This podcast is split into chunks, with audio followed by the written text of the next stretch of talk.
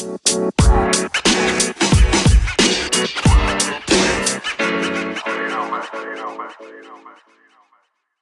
tal? Bueno, pues eh, amigos de Rifate hoy por Instagram Live, estoy aquí con Daniel Marcos, CEO y emprendedor, CEO del Growth Institute y por supuesto de nuestros líderes dentro del Club de Líderes. Y también pues saludo a las personas del podcast de Rifate hoy cuando nos estén escuchando, en lugar donde más allá de la motivación eh, nos vamos a la acción. Y hoy estoy con una de las personas que más me inspiran y que he seguido su historia por algunos años, Daniel Marcos, CEO de Growth Institute. Daniel, te agradezco mucho que estés aquí hoy con nosotros en Rifate hoy. ¿Cómo estás? Muy bien, Sergio. Gracias por la invitación. Encantado de estar acá. Qué bueno. Muchísimas gracias a ti. Y pues bueno, hoy una dinámica interesante de algunas preguntas que tengo para ti básicamente para estos emprendedores novatos que quieren empezar, todavía no se animan, futuros emprendedores. Eh, para mí, eh, tú eres un emprendedor pura sangre, como lo he llegado a clasificar, y pues bueno, eh, poder entender un poco más todo este tema del emprendimiento. Hoy por la mañana escuchaba maestros del escalamiento. Y pues bueno, mencionabas que a veces el emprendedor es, es complejo, ¿no? El emprender. Pero para ti, ¿qué, ¿Qué es eso de emprender? Para mí emprender es encontrar un problema en el mercado y juntar eh, activos o cosas para poder dar una solución al mercado y resolver un problema. Todo emprendimiento empieza con un dolor, un, dolor de mercado, un, problema de alguien y buscas una solución de hacerlo. Eh, entre más grande el dolor o más grande el problema, más grande la oportunidad. Y entonces los emprendedores que crecen muchas empresas son los encuentran un dolor muy grande, un dolor muy fuerte o un dolor que mucha gente tiene. Entonces, para mí emprender es encontrar un dolor y hacer algo para solucionar ese dolor. Si tú lo pudieras definir, definir en una frase o en una palabra, ¿qué sería? Emprender es encontrar la forma de hacer algo diferente para quitar un dolor o una necesidad de mercado. Perfecto, muy bien. Y por ahí varios de nosotros, por aquí en Instagram, personas de Argentina, México, incluso Perú, eh, conocen de ti y por aquí nos están este, escuchando. Eh, hay una historia interesante que tú tienes cuando hiciste por acá en Estados Unidos un tema de hipoteca hipotecaria. Eh, uno de tus grandes fracasos. ¿Cómo fue esa transición de tener Grande. un impacto total fracaso? ¿Cuáles fueron esas claves, esos momentos, eh, no sé si llamarlos flexibles, que tuviste que hacer para salir de ese, de ese grande fracaso, de ese gran fracaso realmente? Pues mira, primero, primero empezar platicando que eh, primero tuve un éxito muy grande y luego me la creí que ya era un super emprendedor, me aventé otra eh, en Estados Unidos, en un mercado donde yo no estaba probado, conocía muy poco, me aventé muy como el borras. Claro. Y luego el mercado cambió dramáticamente y me acabó golpeando mucho. Em, y tuve un fracaso muy grande. Y para empezar, tuve una depresión muy grande. Eh, me tardé seis, ocho meses para salir realmente de, de ese estado mental en el que estaba y muchas cosas pasaron. Sí. Pero aquí viene lo que cambió eh, en mi vida. Dos, dos cosas importantes.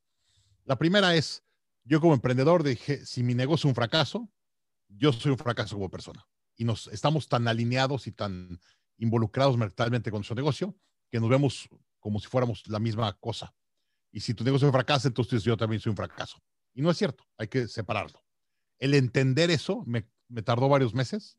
Y, y, una cosa es entenderlo otra cosa es vivirlo como interna, internos, internarlo, como, como realmente aceptarlo, ¿no? Ya. Esa fue eh, la, la, primera. Y luego la segunda, eh, hay muchas cosas en el mundo que puedes controlar y muchas cosas que no puedes controlar. Me enfoqué en lo que sí puedo controlar.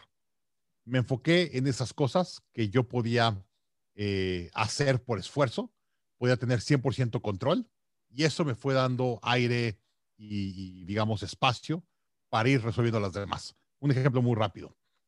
Cuando empecé a tener, problemas con el negocio, empecé a dormir muy mal por todo el estrés, subí de peso, este, dejé de hacer ejercicio, dejé de llevar eh, una relación con mi mujer, como que ya no hablaba, yo llegaba a la casa y no quería platicar con ella, o llegaba muy tarde, ya no la veía, mi hija igual, y por lo tanto empecé a irme en un círculo vicioso, digamos, eh, alrededor de todas las cosas en mi vida.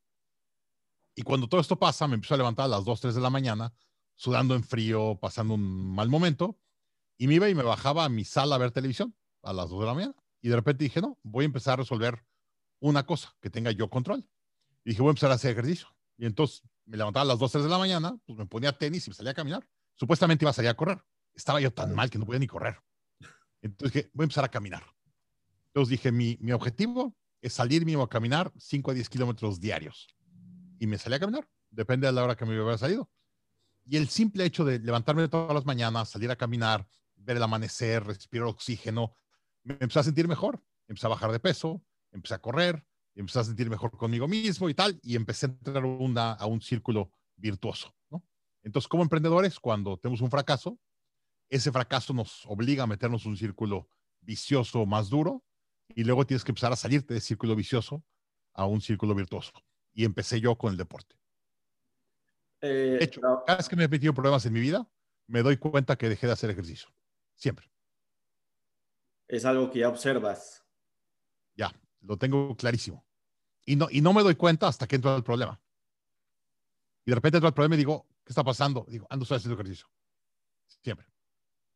Perfecto e interesante porque de alguna forma eh, es mantenerse en movimiento. Exactamente. Ahora, dentro de ese, dentro de ese panorama y evidentemente la crisis que estabas pasando, tú en, tu mente seguía el seguir o buscar un nuevo negocio a hacer? Eh, yo que como emprendedor no te puedes parar, siempre estás viendo oportunidades y viendo eh, ideas nuevas, ¿no? Eh, y obviamente me la pasaba viendo ideas, pero no tenía la confianza de ejecutarlas. Y luego me hice coach de negocios, empecé a ayudar a otros emprendedores con sus proyectos.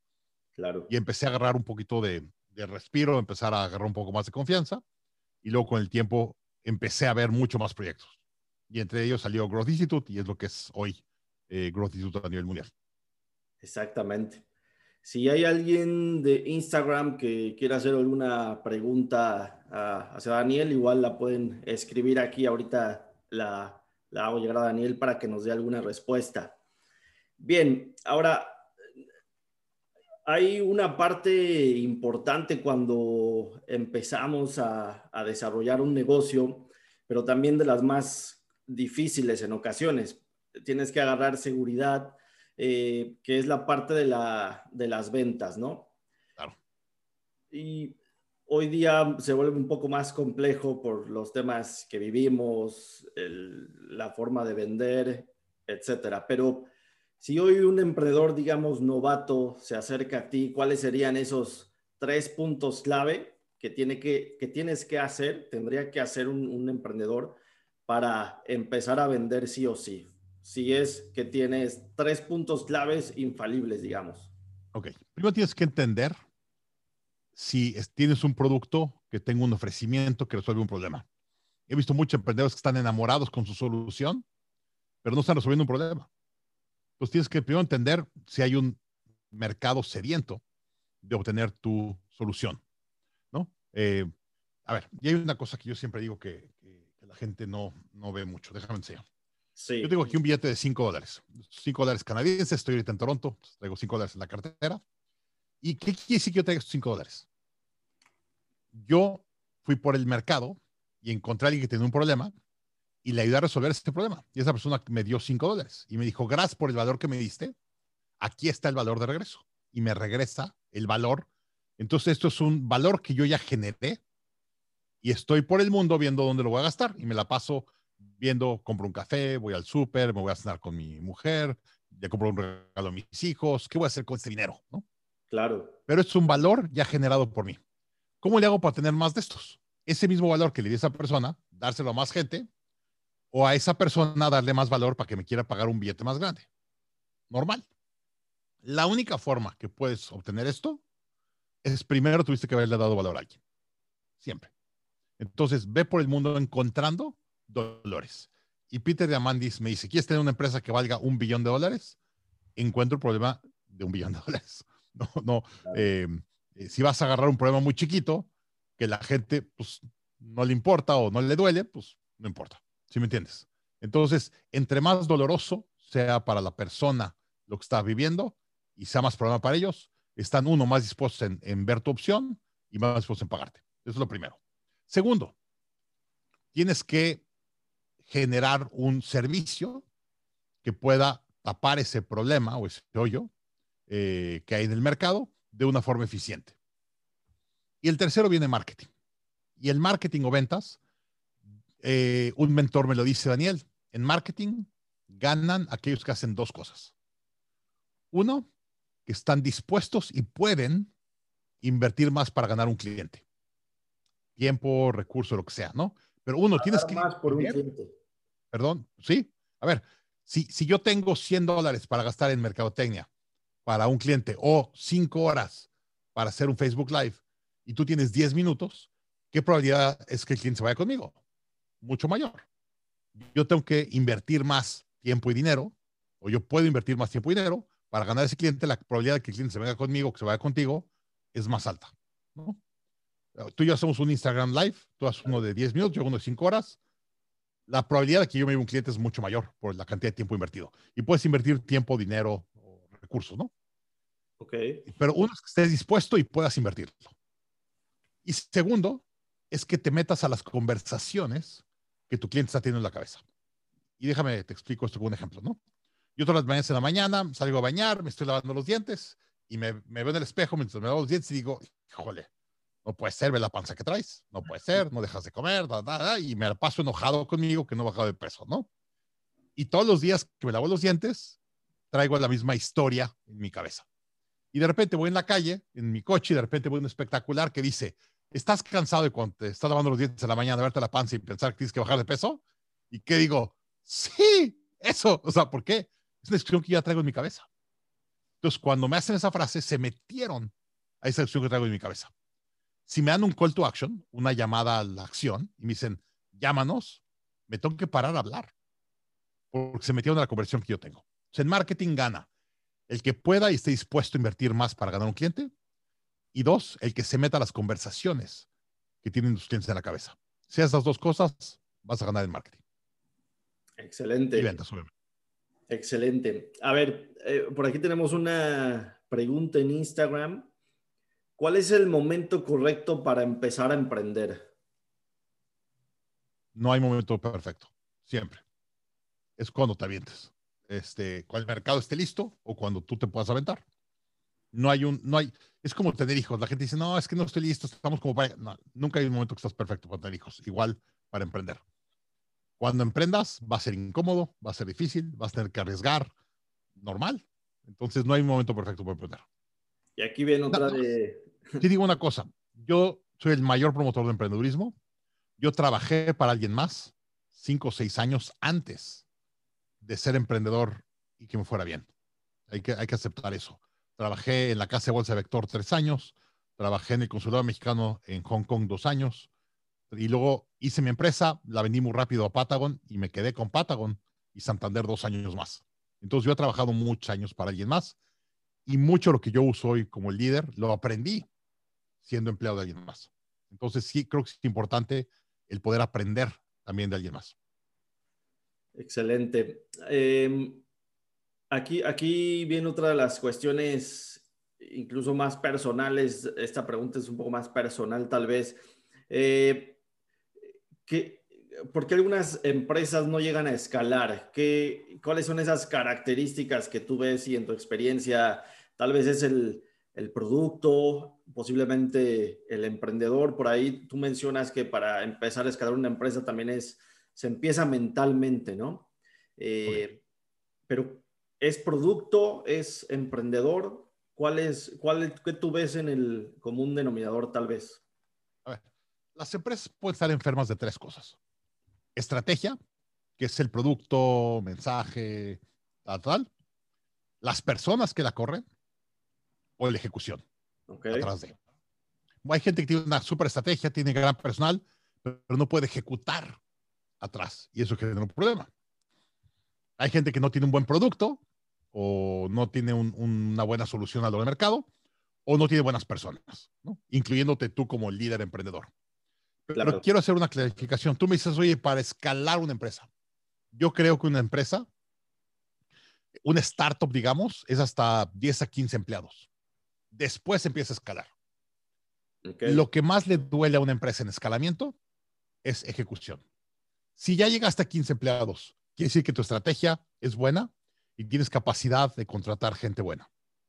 En un escalamiento, lo que más duele a una empresa es ejecución. Excelente.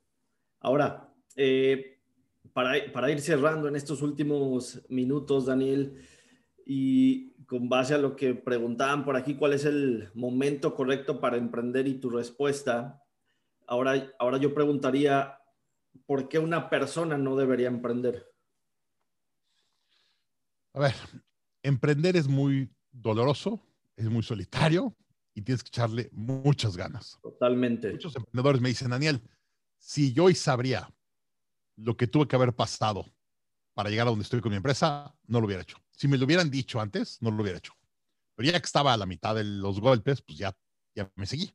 Pero, pero si sabes lo que va a tardar, no te avientas.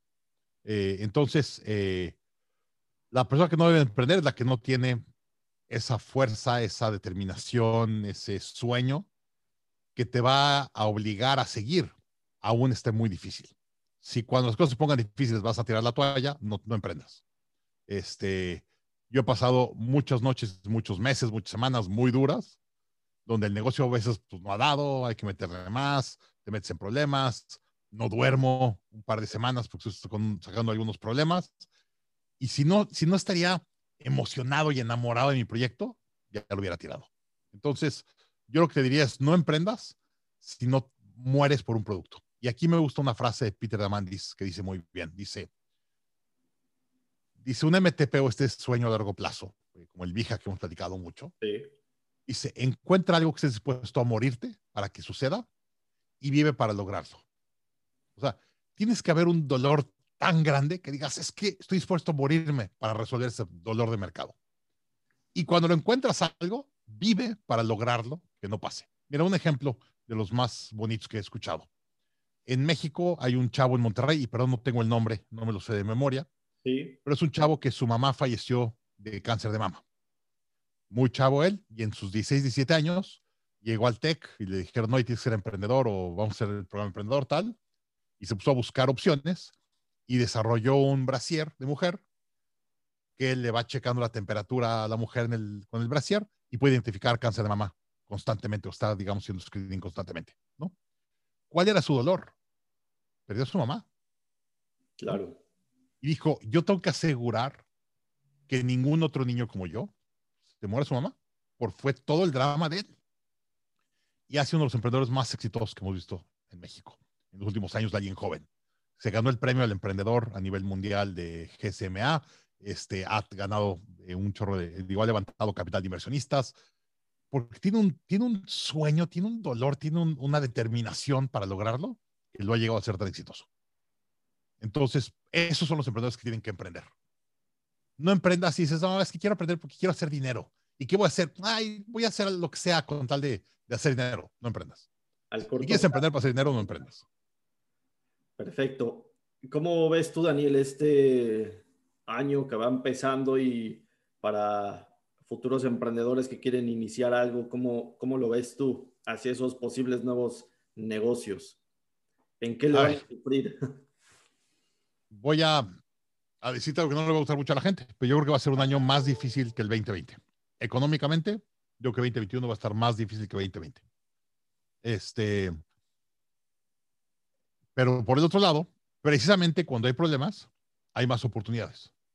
Entonces, hoy es un, gran momento para, para, emprender porque los clientes de los negocios están viviendo mucho drama con muchos de los negocios y están mucho más abiertos a cambiar de proveedor. Entonces, si tú les provees un producto nuevo, son mucho más abiertos a cambiar. Entonces, yo creo que es un gran año para empezar. Por eso, y por la segunda cosa, que es, cuando tienes un trabajo estable, y ganas buen dinero y tal, tu riesgo de emprender es muy alto. Cuando no tienes trabajo y no tienes nada más que hacer, tu riesgo de emprender es muy bajo. ¿Por qué mucha innovación de todas las startups y tal las hacen chavos? Porque no tiene nada que perder. Oye, yo soy un ejecutivo de una empresa grande, gano un buen salario, tengo hijos, casa, van a la escuela, el riesgo de aventarme a ser emprendedor es altísimo. Tengo muchos amigos de prepa y carrera que nos queremos mucho, somos amigos de muchos años. Y mis no llevo trabajando por una empresa 30 años, ahora quiero emprender. Digo, no, no, espérame tantito, no emprendas. Hasta que no te jubilen. Si, si ya elegiste la carrera corporativa, acábala. Me decía, no, es que quiero emprender. Y digo, no, espérame tantito. o sea, yo ahorita no volvería a empezar nunca. No, no tengo la capacidad de empezar con mis gastos que tengo ahorita mensuales por mi esposa, mis hijos, escuelas, pues todo lo que gasto normalmente. Ahorita empezar, emprender estaría bien pesado. El riesgo que tomaría es muy alto. Entonces, por eso los jóvenes, pues yo me acuerdo cuando yo emprendí, vendí mi coche, este, y me regresé a casa de mis papás a vivir. No tenía ni para pagar mi, la renta de un departamento. Entonces les hablé y dije, oigan, ¿les importa? Y me dijeron, vente para acá. Pues, órale. Vendí mi casa, o sea, saqué mi departamento, vendí mi coche y con eso armé mi empresa. Y le decía a mamá, oye, es que no puedo ni comprar para el súper nada. Me dijo, mamá, no te preocupes, tú aquí puedes comer las veces que quieras. Pues, órale. Y así me movía. Entonces, eh, emprende cuando sea correcto para ti. Y yo creo que hoy es un gran momento. ¿Por qué? Porque hay mucha inestabilidad en el mercado, el cliente está dispuesto a cambiar y mucha gente no tiene hoy un trabajo ideal con un alto salario y están más propensos a, a, emprender. Y nada más cierro. Yo creo que esto del COVID que vimos el año pasado, ya te lo explico con un tsunami. Y, y si quieres ver un poco historia, yo creo que la historia deja huellas, cuando fue la crisis hipotecaria, la empresa subprime leader se murió en abril del 2007. Se llamaba New Century. Puedes ir a buscar en el internet. Goldman Sachs, digo, este Bernsteins, que fue el, el, el banco que más grande que tronó en el 2008, quebró en febrero del 2008. 10 o 11 meses después de que New Century tronó. Entonces, normalmente cuando hay un, hay un, un tsunami, tú te dicen que hay un tsunami en el, eh, digo que hubo un terremoto en el mar. Y dices, bueno, pero fue en el mar, no pasó nada. No, espérame, ahí viene la ola del tsunami que nos va a pegar. Y normalmente hay algo que hace que truene y luego un tiempo después nos pega a la sociedad. Yo creo que estamos en ese momento. Eh, mucha gente dice, estás loco, no sé, la gente le va a meter mucha lana, la Fed va a imprimir 3 trillones de dólares, y puede ser. Puede ser que los países impriman mucho dinero y, y no y, a y le den una vuelta a una crisis. Pero la realidad es que todas las empresas están muy golpeadas, los gobiernos han impreso demasiado, traen muchos problemas económicos y no hemos tenido una recesión económica, una caída económica, ¿no? Entonces yo creo que hubo un terremoto el año pasado en un tema de salud y va a reflejarse un, un terremoto o una ola económica este año. Por eso creo que este año va a ser más difícil que el año pasado. Excelente. Eh, Daniel, una última pregunta de aquí nos hacen en Instagram. Eh, ¿Cuáles serían algunas preguntas para saber si, si tenemos al socio indicado, si es bueno tener algún socio? ¿Cuáles serían esas preguntas indicadas o qué características para saber si el socio es bueno o no? Eh, lo primero que busco yo en un socio, que le tenga plena confianza. Tienes que tener ciega confianza en tu socio. Eh, todo lo demás lo puedes arreglar. Si no tienes plena confianza en socio, no te asocies. Este, porque las cosas van a acabar mal. Cuando haya mucho estrés, cuando haya mucho drama, cuando haya problemas, no vas a poderlo resolver. Tienes que tener fiel confianza en tu socio. Eh, es lo primero. Y segundo, alguien que te complemente. Eh, yo creo que hay, y esto lo, lo aprendí de, del libro de E-Myth, El mito del emprendedor, de Michael Gerber, dice, hay tres mentalidades en los negocios. El técnico, que hace el trabajo técnico, el administrador, que hace toda la chama administradora, y el emprendedor, que es el que vende la visión y vende producto y demás, ¿no? Estos tres son las mentalidades que se complementan una con otra. Y es muy importante que tú sepas cuál es tu mentalidad, en qué eres bueno, y traigas un socio que te complemente en lo demás. Entonces, primero que tengas plena confianza y luego que te complemente entre emprendedor, administrador y técnico. Y creo que eso ya te da una base por una buena eh, sociedad. Excelente. Pues ahí está la respuesta para Instagram, para eh, este, este, Estrada de Instagram. Eh, y pues bueno, te agradezco mucho, Daniel, a Instagram, a los del Club de Líderes que se conectaron. Eh, un saludo. y pues a ti que nos escuchaste en, aquí en Rifate hoy, te, te, agradezco mucho haber estado aquí no te pierdas el siguiente episodio. Igualmente por Instagram. Daniel, te agradezco mucho por habernos apoyado en esta entrevista. Encantado, Sergio. Gracias por la invitación. Estamos a los órdenes. Muchas gracias y un saludo a Instagram. es más, si puedes poner, ahorita lo pongo, tengo un video como dos horas y media que enseña a los emprendedores cómo escalar empresas, es gratuito. Lo pongo ahí en los comentarios, el que lo quiera, lo quiera ver y quiera ver dos horas y media de contenido, además de esto, de cómo escalar una empresa, ahí lo voy a poner. You know, man. You know, man. You know, man.